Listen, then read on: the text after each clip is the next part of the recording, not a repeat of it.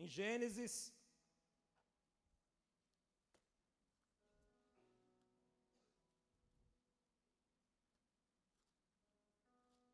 Capítulo 6,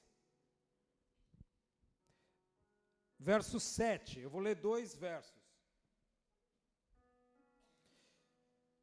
Quem abriu diz aleluia. Quem não abriu, acompanha no telão. E disse o Senhor: Destruirei de sobre a face da terra o homem que criei, desde o homem até o animal, até o réptil e até a ave dos céus, porque me arrependo de os haver feito. E no verso 8: Noé, porém, achou graça aos olhos do Senhor. Repita: Noé, porém, achou graça aos olhos do Senhor. Vamos orar. Feche os seus olhos, cubra sua cabeça um instantinho. Senhor Deus, amado Pai, é com muita alegria, muito temor no coração que mais uma noite estamos diante do seu altar, da sua igreja, para ministrar a palavra. Eu, como teu servo, teu filho, eu te peço, unge os meus lábios, perdoa os meus pecados, não permita que as minhas fraquezas interfiram na administração dessa palavra. Que teu Espírito Santo venha usar a minha vida para abençoar a sua igreja, Senhor. E o nome de Jesus, mais uma noite ser glorificado, porque todo joelho um dia se dobrará este nome.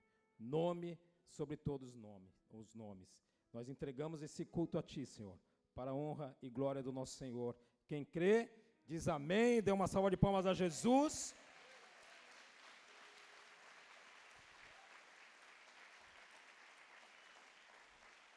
Quem tem sonhos aqui? Quem tem sonhos aqui? E quantos desses sonhos vocês sabem que é de Deus?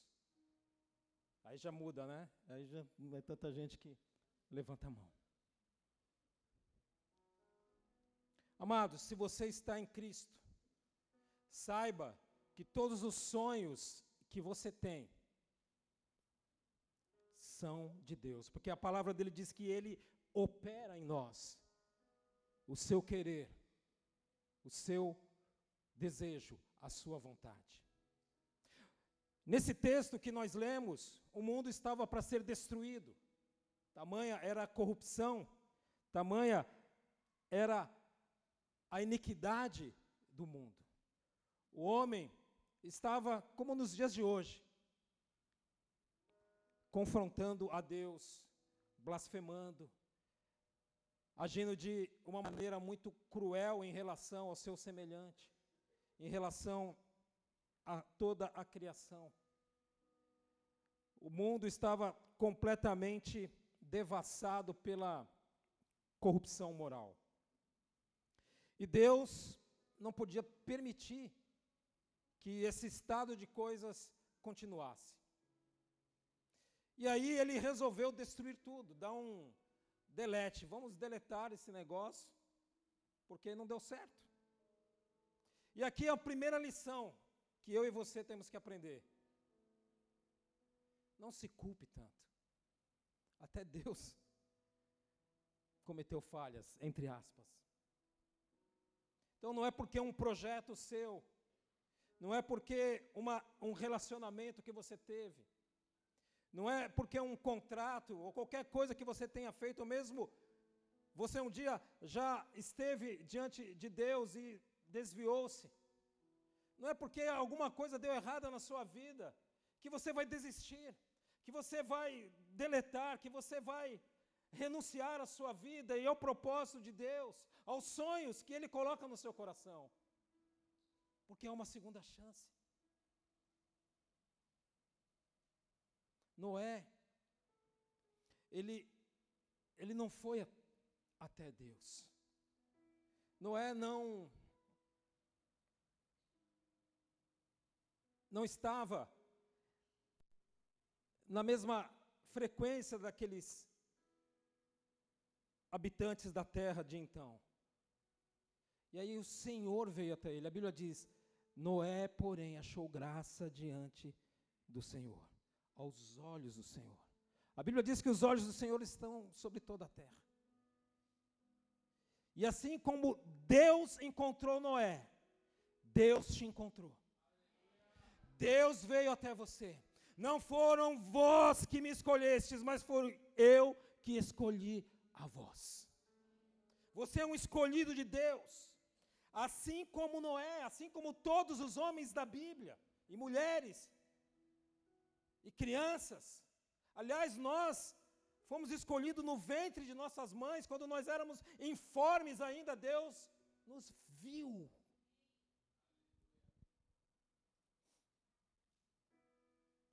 Noé achou graça aos olhos do Senhor.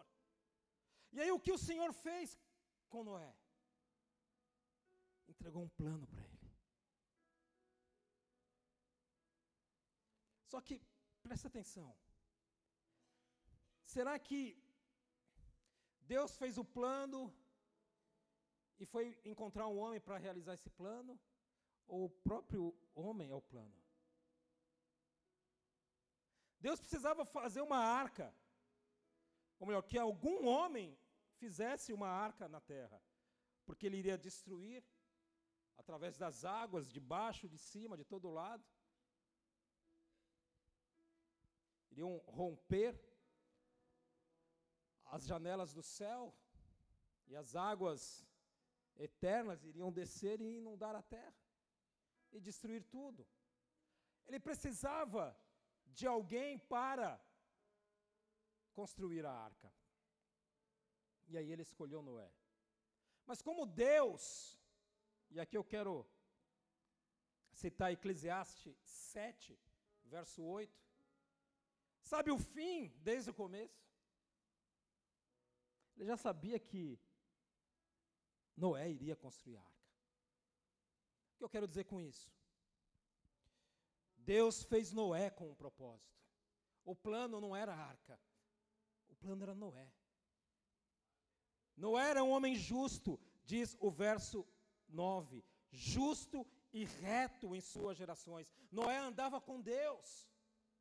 Noé aprendeu com seus antepassados que andaram com Deus. O primeiro, o Adão, que era seu antepassado mais remoto, filho de Matusalém, Noé, não é?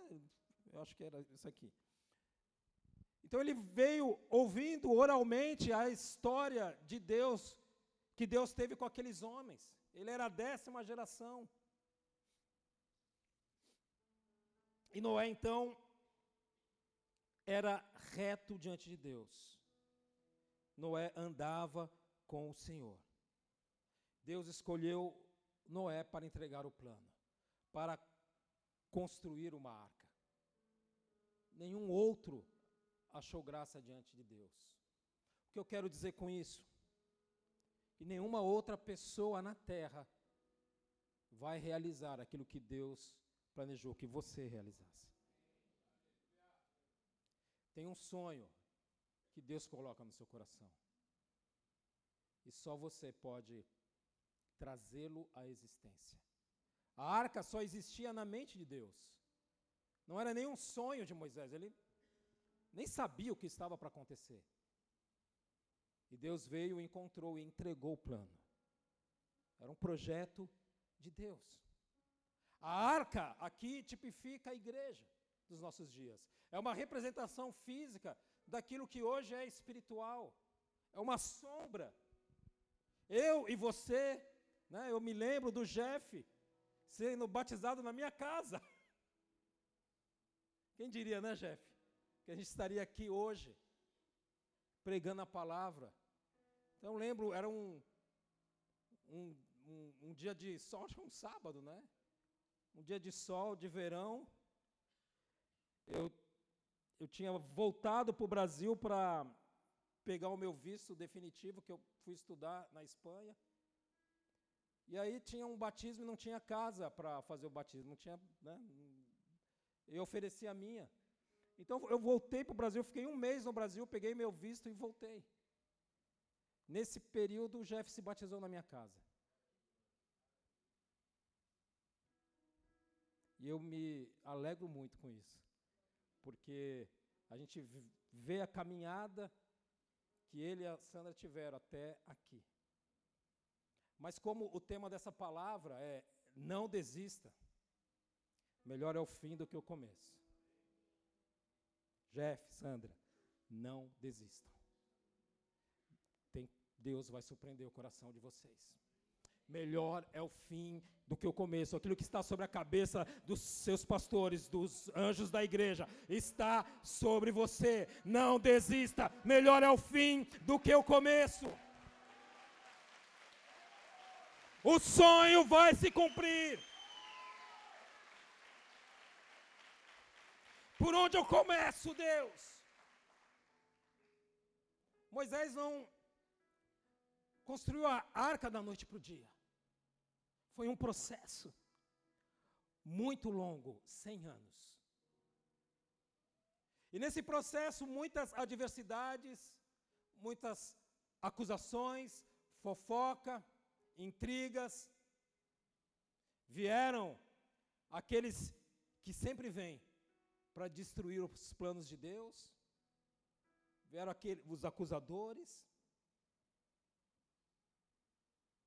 Noé estava construindo algo que ele nunca havia construído.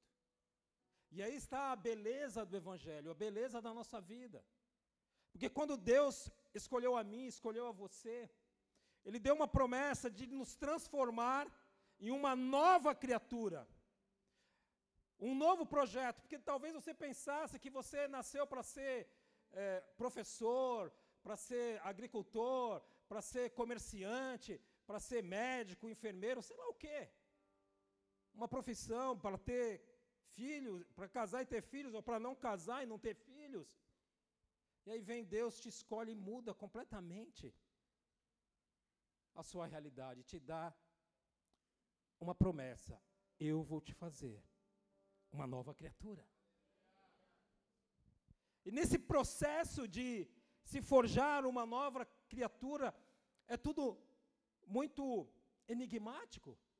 Eu me lembro da minha conversão, foi por telefone. Eu estava é, debaixo de uma, de uma tempestade na minha vida profissional, estava jurado de morte, né, porque tinha é, me envolvido aí numa operação policial. Não, não era o perseguido, tá? Eu era o, do outro lado aqui, tá, queridos?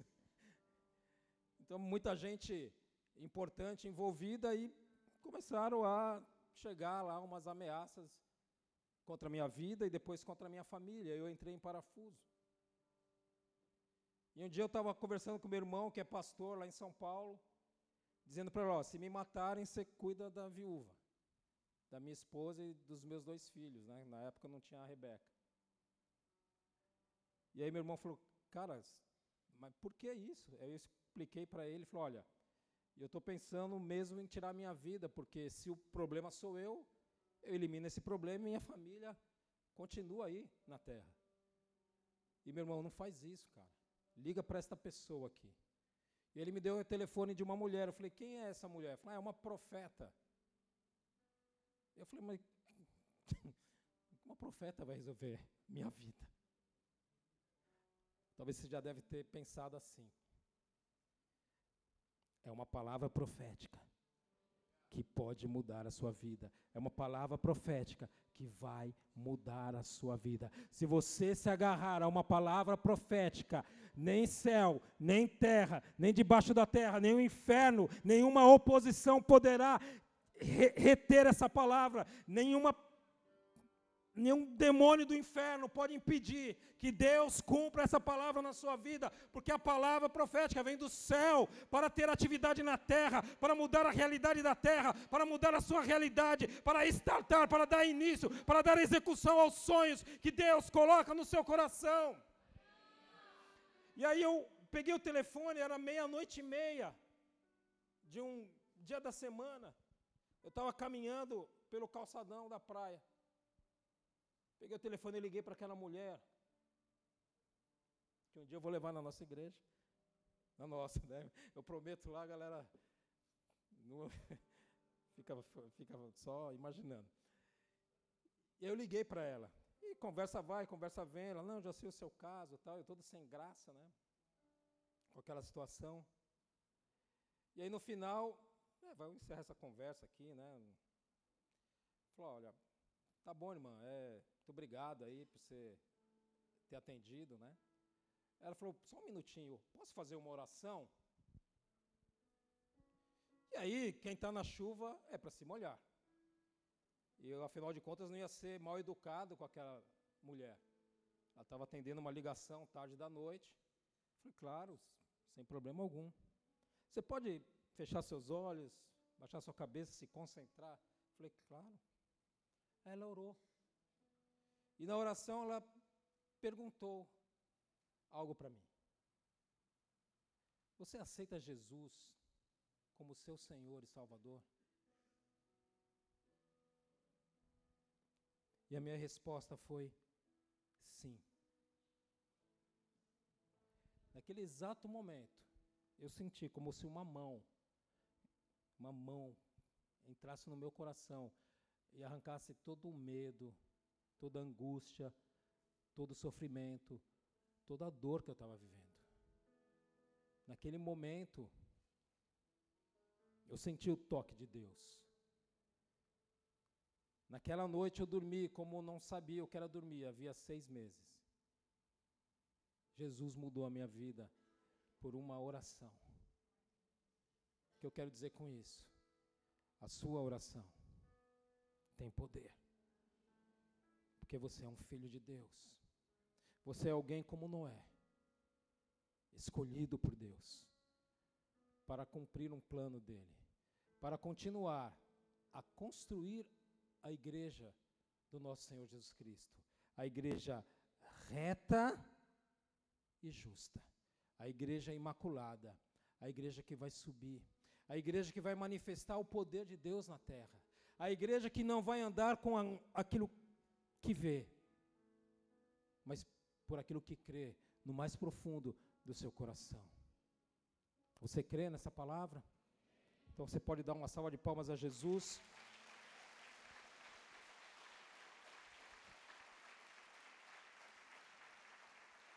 Fala para o irmão que está do seu lado. Não desista.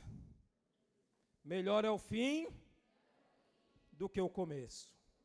Deus é um Deus em que o futuro, o que está diante para Ele é passado. Muitas profecias ainda não se cumpriram na terra, mas elas já se cumpriram no céu. O passado, para Deus, ele anda numa linha paralela com o presente e o futuro.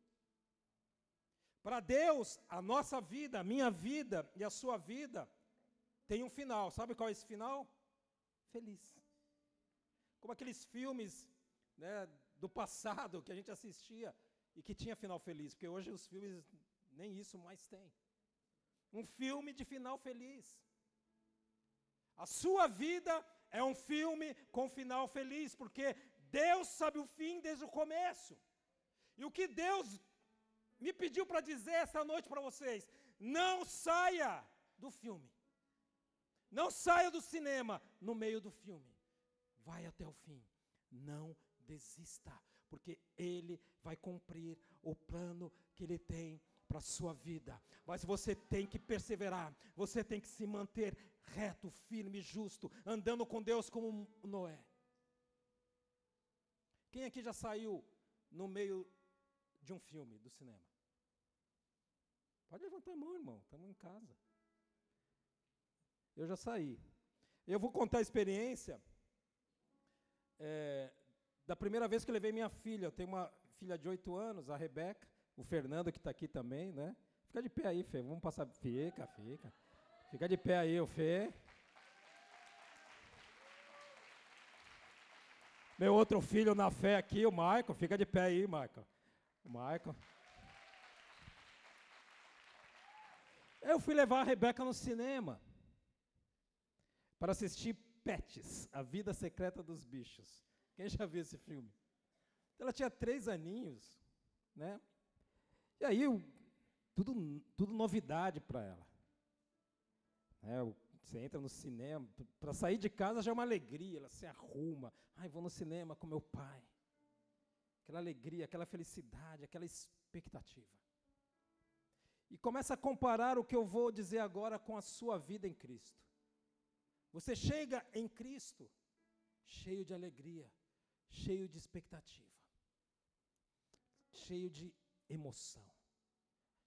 Nossa, o coraçãozinho dela estava pulando de dentro do peito. Chega no cinema, continua as novidades, óculos 3D. Eu nunca tinha usado óculos, óculos 3D. Nossa, papai, para que isso? Não, você vai ver. Eu não vou antecipar. Dentro do cinema, já aquele ambiente escuro, aquele ambiente com pessoas desconhecidas. E aqui nós podemos comparar dentro do cinema com a igreja. Quando você chega na igreja, você vai ver pessoas muito diferentes de você. Todas ali, reunidas, esperando algo acontecer. Quando eu cheguei na igreja, a bola de neve, eu saí da minha casa e ela, a igreja ela estava fechada, né, estava sendo perseguida por conta de é, normas edilícias, né? faltava extintor, aí colocaram até coisa que não precisava ali. A igreja estava fechada e ela estava é, realizando os cultos no campo de aviação do Campeche, ali na Avenida Pequeno Príncipe. É, quem conhece ali o, aquela região do Campeche? E aí era uma noite fria como a de hoje, e eu indo, descendo a, a Avenida Pequeno Príncipe com a minha esposa, no carro, né? E procurando o lugar do, do, do culto ali, de onde estava acontecendo, né? Porque tinha um atalaia lá, sede da igreja, dizendo, olha, a gente está fechado, estamos atendendo lá na Pequeno Príncipe. E aí estava uma noite de neblina, aquele fog, né? Parecia né, um, uma noite sinistra. E aí, de repente, eu vi um lugar que saíam luzes de baixo para cima, né? Luzes vermelhas, amarelas, azuis. Eu falei, nossa, né, Lu? Parece o Madame Satã, né? Que era uma balada que eu ia lá em São Paulo. Falei, nossa, negócio sinistro, eu acho que é aqui, né? Eu fui me aproximando e era ali mesmo, um barrão ali, né? Naquele, naquele, naquele predinho. E quando eu entrei na igreja, já estava rolando louvor. Aí o irmão do jiu-jitsu, né? Igreja, a, a, a, orelha toda comida, o Rafa. irmão, uma touca, né? irmão. Apertou minha mão assim, quase quebrou minha mão. Falei, não, tá tudo certo. Arrumou uma cadeira, eu sentei e eu comecei a olhar para o lado, estava todo mundo de pé. E ninguém olhava para mim, estava nem aí para mim. Aí tinha dois irmãos, um eu lembro bem, né, o Fabinho, estava se estrebuchando no chão. Falei, nossa, o cara está passando mal ali, ninguém vai lá acudir. O cara estava na unção. Depois ele falou, não, irmão, está na unção. Eu falei, o que, que é unção, meu? O irmão lá na unção, e eu todo assustado, falei, que igreja doida, né? Mas aquele ambiente me pegou. Aí veio a palavra, eu falei, Lu, quero voltar aqui, meu. Quero voltar aqui. As pessoas muito diferentes, como a Rebeca, lá no cinema. Vamos voltar para o cineminha aqui, não terminei a história ainda. Era uma nova vida, era a primeira vez que ela ia no cinema, a primeira de muitas vezes. Primeira vez que você foi na igreja, provavelmente você, também achou aquele ambiente esquisito. Sim ou não? Sim, né? Ainda mais na bola de neve. Tudo diferente. Pessoas desconhecidas buscando a mesma coisa. Eu estou falando do cinema e você vai associando com a igreja.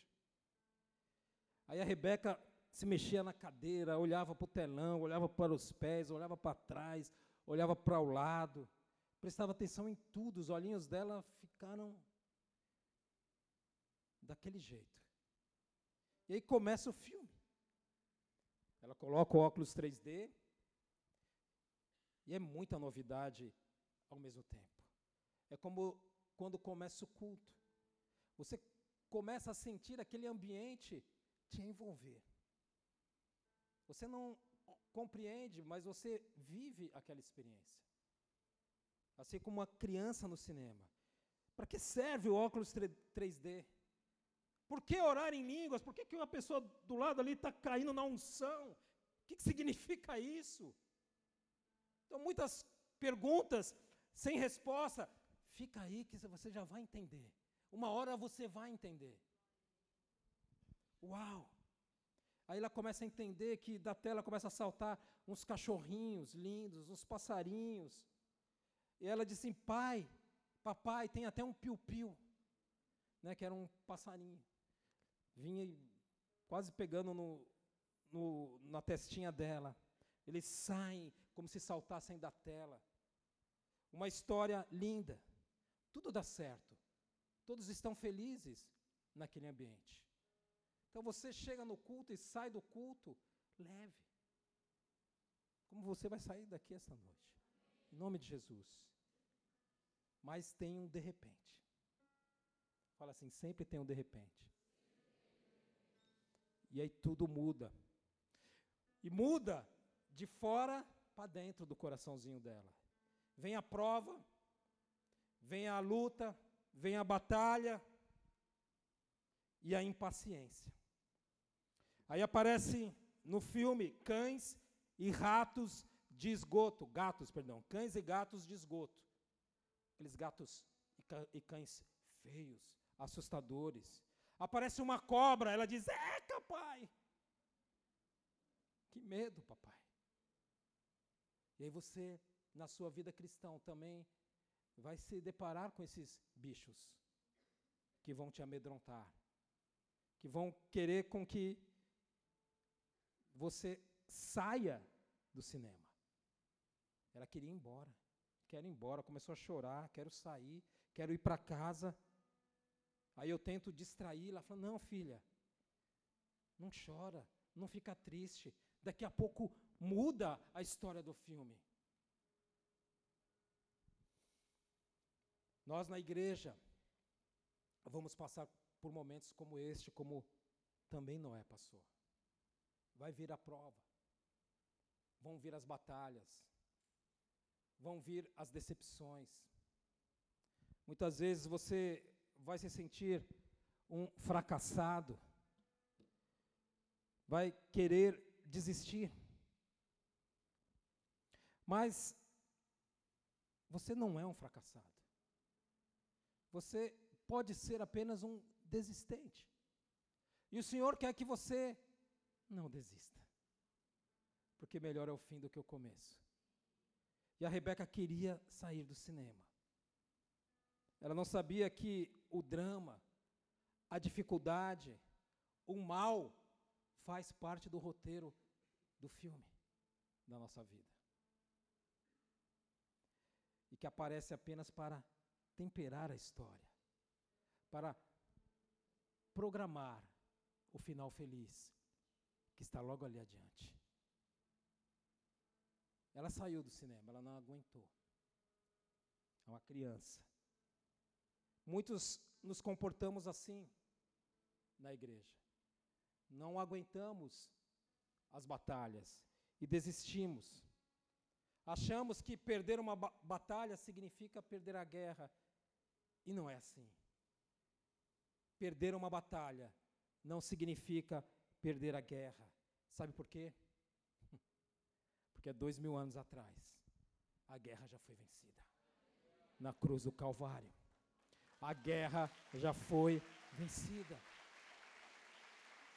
Não desista em meio à batalha, porque a guerra já foi vencida.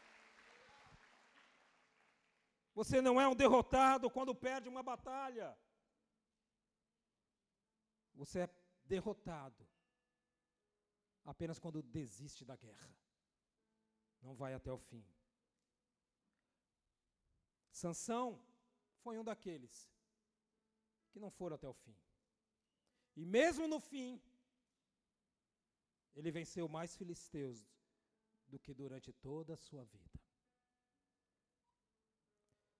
Você, às vezes, para ganhar a guerra, tem que entender que é preciso perder umas batalhas. Porque a gente aprende com a derrota. Na Segunda Guerra Mundial, os aliados estavam perdendo a guerra, porque eles tinham perdido muitas batalhas. Até que Hitler cometeu um erro. E aí tudo mudou. O céu se abriu e a Alemanha perdeu a guerra. Porque o que interessa mesmo, queridos, é o resultado da guerra.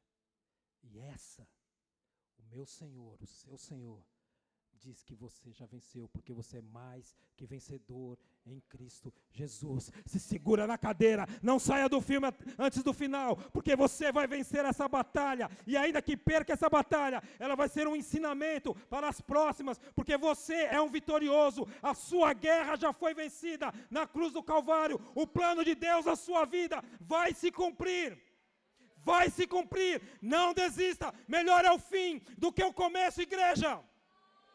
Quem crê, aplauda o Senhor.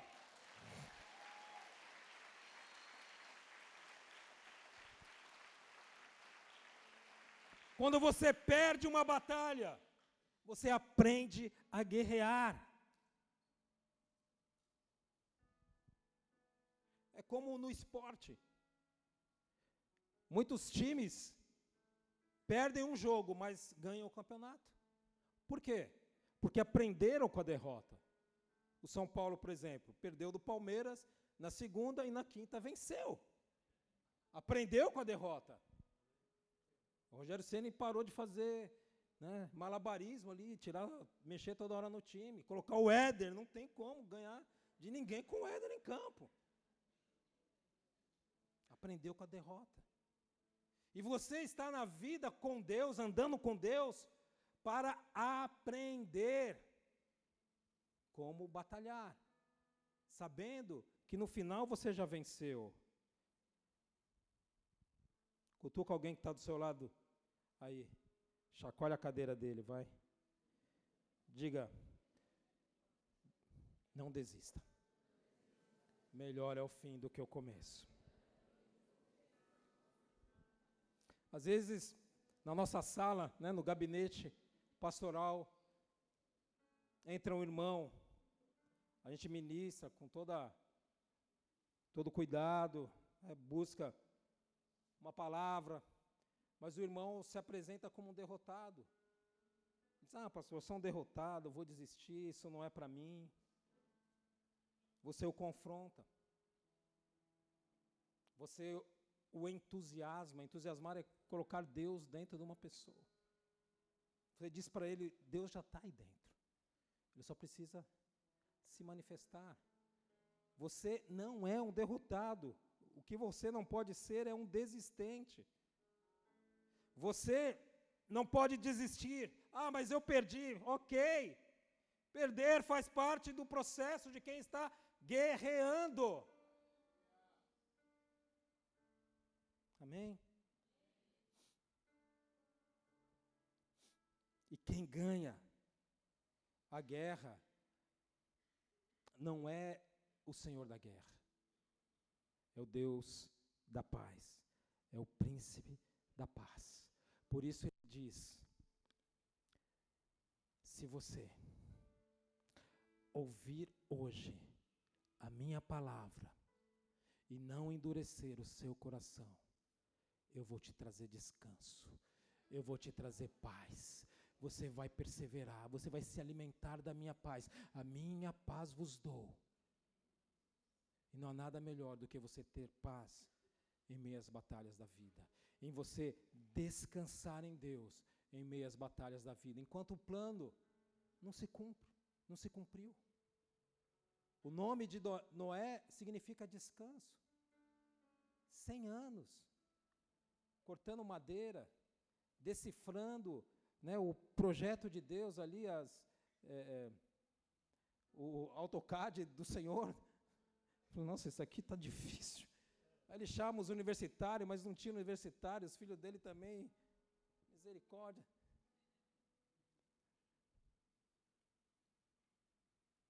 Não é fácil, queridos. Jesus não disse que seria fácil. A porta é estreita. Mas ele não chamou desistente. Ele chamou vitoriosos. E você vai prevalecer. A porta é estreita, mas você vai passar por essa porta. O caminho é estreito, mas você vai continuar por esse caminho. Porque foi Ele que te chamou. E Ele vai te levar à vitória, em nome de Jesus. Isaías 46, verso 9 diz: Lembrai-vos das coisas passadas da antiguidade, que eu sou Deus. Lembra de uma coisa: o Deus da antiguidade é o mesmo Deus de hoje. E não há outro, eu sou Deus. E, não, e ele repete: não há outro semelhante a mim, que anuncio desde o princípio o que há de acontecer, e desde a antiguidade as coisas que ainda não sucederam. E que digo: o meu conselho permanecerá de pé, e eu farei toda a minha vontade. Lembra de uma coisa: o mesmo Deus de ontem é o Deus de hoje e é o Deus de amanhã. Deus não vai deixar de ser Deus, de continuar sendo Deus, mesmo que você desista.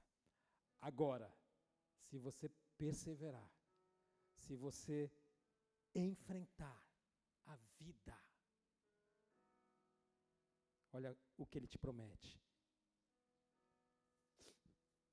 Aquilo que eu te digo permanecerá de pé. A minha vontade na sua vida vai se cumprir. Vai se cumprir. Creia, queridos. Muitas dificuldades eu tive na minha vida também. Eu me lembro quando eu casei. Casei numa situação de muita dificuldade, mas eu casei com a mulher da minha vida. Eu sabia que era a mulher da minha vida. No dia seguinte, eu fui para uma lua de mel no, na Serra da Mantiqueira, chamada, numa cidade chamada Monte Verde, em Minas. E quando terminou a lua de mel, eu fui para casa da minha sogra.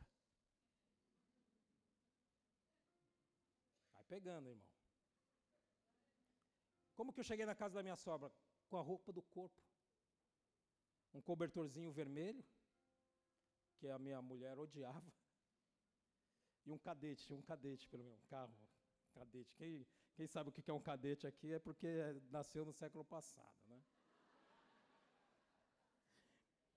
Eu tinha acabado de falir uma empresa que eu fui sócio, uma balada na Ilha Porchá. Meti todas as minhas economias ali. Eu tinha três empregos, era corretor, trabalhava no Tribunal de Justiça.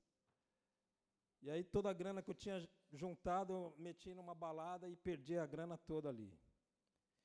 Estava endividado, sem dinheiro, morando com a sogra, e agora casado, e para melhorar, com o Tiago no ventre da Lu. Tava, meu primogênito estava vindo. Casei com uma mão na frente e outra atrás. Mas eu casei com uma certeza, queridos. Com duas certezas. Que a Lu era a mulher da minha vida. E que eu era o homem da vida dela. Eu ia ser homem na vida dela. Muitas. Posso falar, Jeff? Muitas coisas estão acontecendo atualmente na sociedade e mesmo na igreja, porque os homens deixaram de ser homens. Deixaram de assumir a sua responsabilidade. Não amadureceram, não cresceram. E aí vem aquela dificuldade no lar. Eu não tinha nada, tinha ela apenas. E no meu coração, a fé e a esperança de que o fim seria melhor do que o começo. Eu cria nisso, queridos. Eu me lembro uma vez que eu, é, como eu tinha falido, né, eu tinha que buscar um emprego público agora. Aí eu meti a cara nos livros para estudar. para concurso.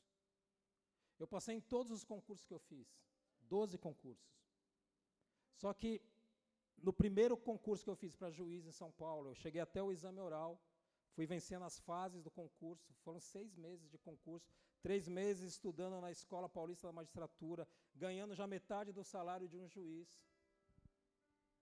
E aí é, tem a, a, prova oral, que é no, numa sessão solene lá no Tribunal de Justiça, que os caras perguntam aquilo que eles querem para você, olha para sua cara e pergunta o que quer. E fizeram umas perguntas bem difíceis para mim. Eu fui respondendo tudo, aí a juíza com quem eu trabalhava disse, não, Valmor, descansa, porque você está tá entre os dez primeiros. Né? Então eles querem apertar bastante para ver quem vai ser o primeiro colocado. Eu falei, é isso, doutora? É. E aí eu descansei. Joguei os livros para o lado e esperei os outros candidatos fazerem a prova oral. Mas eu tinha uma mulher que me amava em casa. E o que, que ela fez? ela me inscreveu num outro concurso que tinha depois desse, para uma outra carreira. Eu falei, Lu, você está doido? Eu passei nesse concurso, olha, eu, né? É bom. Matei a Paulo, isso rachava o coco de estudar. Não tinha como dar errado. Mas, né, a prudência é a melhor conselheira. E no dia que foram divulgar o resultado do concurso, Estou eu lá no Tribunal de Justiça de São Paulo, 22º andar do prédio da, do fórum, na, no, na Praça João Mendes Júnior. E ali começam a falar os nomes, né? E eles deixaram metade dos nomes, foram 120 por oral e eles passaram 60. E eu estava sentado no último banco lá do, daquela, daquele tribunal, eu falei para ele, Lu, não chamaram o meu nome, tem alguma coisa errada. Ela já pegou minha mão, apertou e me tirou daquele ambiente. Eu desci 22 andares de escada. Fui a pé para casa, chorando. Entrei em casa da minha sogra. Aí tinha bexiguinha, é, língua de sogra, bolo, a é festa para o juiz que estava chegando. Só que não estava chegando o juiz. Estava chegando um derrotado, mas não um desistente.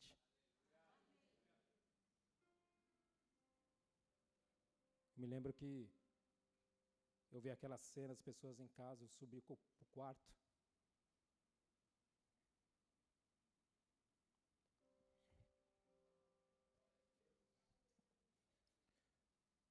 Lu foi comigo. Aí eu falei, Lu, a gente tem que fazer uma coisa. Eu falei, o quê? Lembra que antes de sair para ver o resultado, a gente disse que ia rezar era católico na, na, na época. A gente ia rezar e agradecer a Deus, fosse qual fosse o resultado.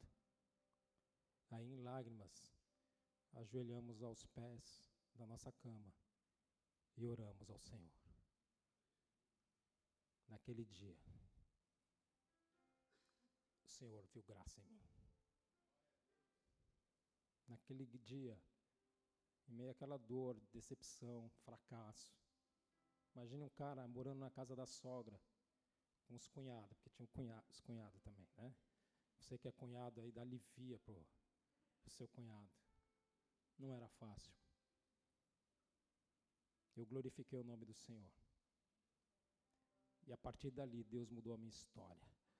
Porque aí não tinha concurso que me parava. Mas tudo, por quê, queridos? Porque eu não desisti. Minha mulher não desistiu. Minha mulher foi prudente. Três dias depois desse resultado, foi numa quinta-feira, no domingo eu já estava fazendo outra prova de concurso. E nesse, ninguém me parou, fui até o fim. Melhor é o fim do que o começo. Minha sorte começou a mudar, minha vida começou a andar. E nós, em meio a essa batalha, que a gente podia ter desistido, Muitos disseram para mim, ah, vai fazer outra coisa, Valmor, vai, é, vai procurar um emprego, um outro, né? eu já, já era empregado. Né? Mas não desistimos. As pessoas vão te falar coisas que, vou, que não vêm de Deus para você.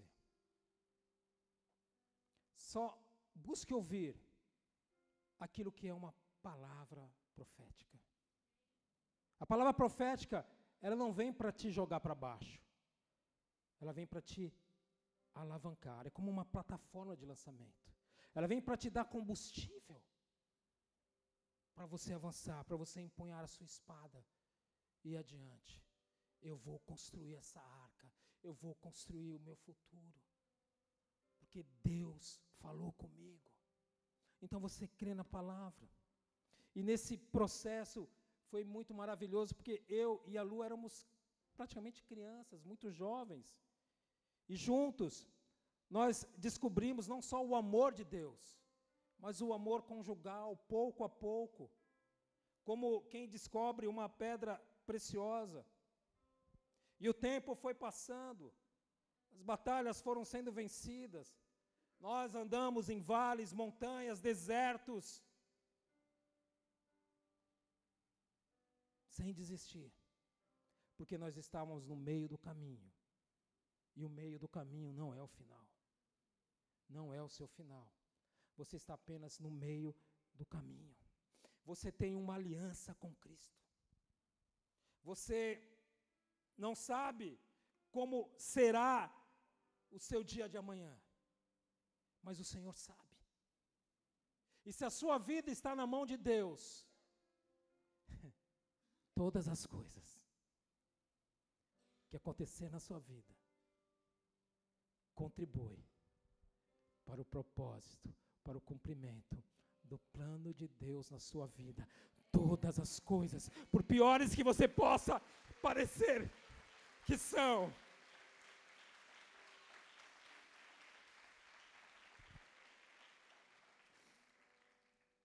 como num casamento, a vida com o Senhor.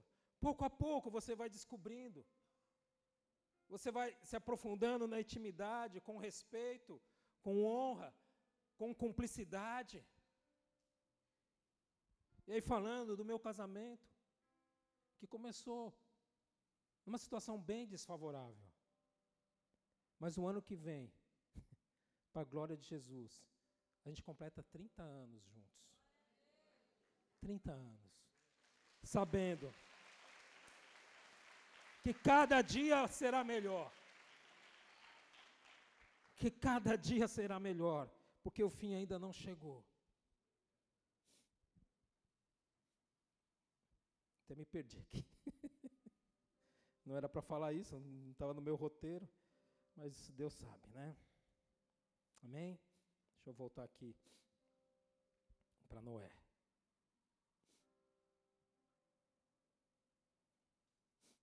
Romanos 8, 28. Por favor, pode colocar aqui. E sabemos que todas as coisas contribuem juntamente para o bem daqueles que amam a Deus, daqueles que foram chamados segundo o seu propósito. Ontem eu estava na marcha para Jesus, lá em Balneário, e aí estava conversando com o pastor Luiz Hermínio. E aí eu pedi para ele é, gravar um vídeo para o Fê. Ah, está aqui o Fê. Para o Fê. Porque o Fê é, é, fã, pode falar isso? É fã, né? Seguidor, né? Do Luiz Hermínio, tem todos os livros. Aí o Luiz Hermínio gravou uma mensagem para ele e disse é, que o Fê é um avivalista, né? Então ele disse assim, Fernando, que a chama, você tem um chamado, e chamado é chama. E a chama de Deus arde no seu coração. E na hora eu me lembrei de Romanos 8, 28. Chama, chamado, segundo o propósito dele, não seu. É o Senhor que sabe qual é o seu propósito. Cabe a nós não desistirmos, não darmos murros em ponta de faca deixar o Senhor trabalhar na nossa vida, exercitar o perdão, porque em meio a batalhas há a estação do perdão. Para você vencer uma batalha, talvez você esteja precisando aprender a perdoar, a receber o perdão e a liberar o perdão, para você crescer em fé para você se fortalecer em Cristo Jesus. Há um chamado. Porque o Evangelho não tem que ser usado para te defender. Eu não posso usar o Evangelho para me defender. Quem me defende é Cristo. O Evangelho ele é usado para salvar. Então, enquanto você está vivendo o seu chamado, pregue o Evangelho. Sirva o Senhor. Sirva os seus pastores. Porque hoje eu sei como é difícil ser pastor. Quanta luta a gente passa. Quantas renúncias temos que fazer. Quantas ingratidões encontramos no meio do caminho. Quantas batalhas nós perdemos. E nós só estamos de pé porque não desistimos, porque temos consciência do nosso chamado, porque foi Ele quem nos chamou. Então, enquanto você está aí, na sua caminhada, sirva o Senhor, sirva seus pastores, não os julgue, tenha misericórdia deles, porque aquele que é misericordioso, aquele que semeia misericórdia, receberá misericórdia. E as misericórdias do Senhor se renovam a cada dia. Talvez você esteja precisando ser misericordioso para vencer uma batalha que está se apresentando para você. E aí você subir de nível e ficando mais perto do propósito de Deus para você, se alegrando com o Senhor. Amém? Se você crê, aplauda Jesus.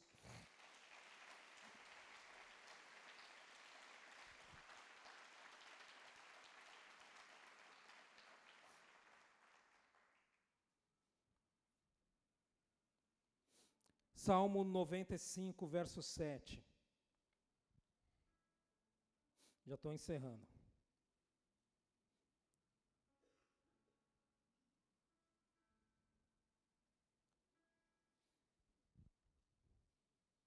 Queria que você declarasse a palavra. Me ajuda? Porque Ele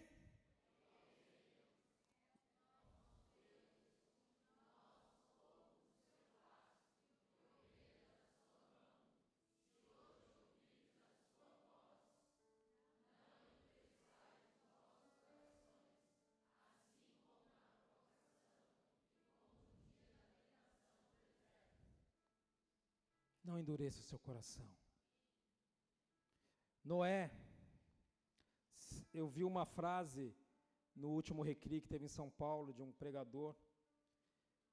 Ele disse assim: O que teria acontecido se Noé, em vez de construir a arca, orasse para não chover?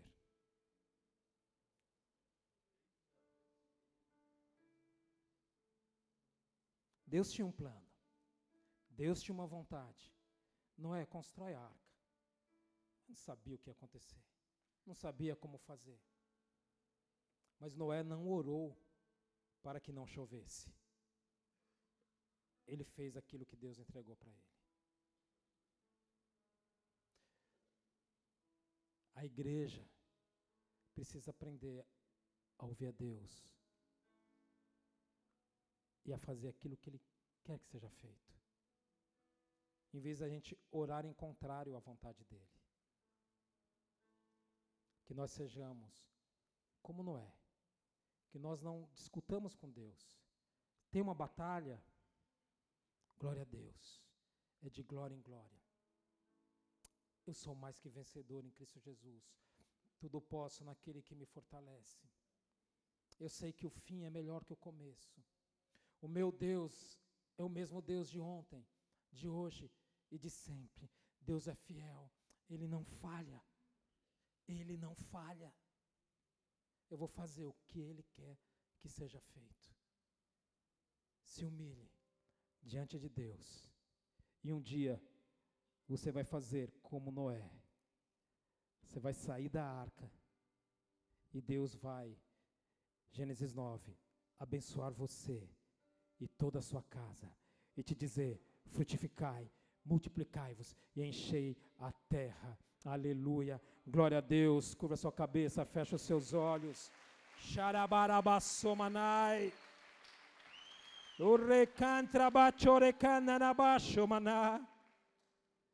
Melhor é o fim do que o começo. E no fim, o que nós temos? 1 Coríntios 13, 1. Ainda que eu fale a língua dos homens e dos anjos, se não tiver amor, serei como o bronze que soa ou como o símbolo que retine.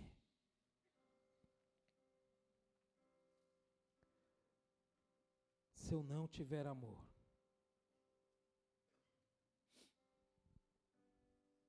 ainda que eu tenha o dom de profetizar, e todos nós temos dons que vêm do Senhor. E conheça todos os mistérios e toda a ciência, ainda que eu tenha tamanha fé a ponto de transportar montes, se eu não tiver amor, nada serei. E ainda que eu distribua todos os meus bens entre os pobres, e ainda que entregue o meu próprio corpo para ser queimado, se eu não tiver amor, nada disso me aproveitará. E o amor é paciente, é benigno. O amor não arde em ciúmes, não se ufama, não se sobrebece, não se conduz inconvenientemente. Não procura os seus próprios interesses. O amor não se exaspera, não se ressente do mal, não se alegra com a injustiça, como nós temos visto em nossos dias, mas regozija-se com a verdade. O amor tudo sofre, tudo crê, tudo espera, tudo suporta. O amor jamais acaba. Mas havendo profecias, desaparecerão, havendo línguas cessarão, havendo ciência passará, porque em parte conhecemos e em parte profetizamos. Quando, porém, vier o que é perfeito, então o que é em parte será aniquilado. E quando eu era menino, falava como menino, sentia como menino, pensava como menino. Quando cheguei a ser homem, desisti das coisas próprias de menino. Se tem algo que você vai desistir essa noite, é de ser menino para se tornar homem e mulher de Deus, porque agora vemos como em espelho, obscuramente, mas então veremos face a face. Agora conheço em parte, então conhecerei como também sou conhecido. E o verso 13: Melhor é o fim do que o começo, porque agora, pois, permanecem a fé, a esperança e o amor. Porém, o maior destes é o amor. O fim é o amor. O fim é a união completa com o Pai, com o Filho, com o Espírito Santo. E a boa notícia é que essa união, esse amor, Começa no momento em que você entrega a sua vida para o Senhor Jesus. E você passa então a ter uma nova vida, a ser uma nova criatura, totalmente apta para realizar os sonhos e o propósito de Deus. E saber, no mais íntimo do seu coração, que você não está nessa terra para desistir. Porque você sabe que melhor é o fim do que o começo e que Deus estará contigo em todos os seus caminhos. Ele jamais desistirá de você. Jamais desistirá da sua vida. Por isso, se você é aquele que não quer desistir da vida, não quer desistir de Deus, quer ir até o fim. Coloque-se de pé. Se você é aquele que está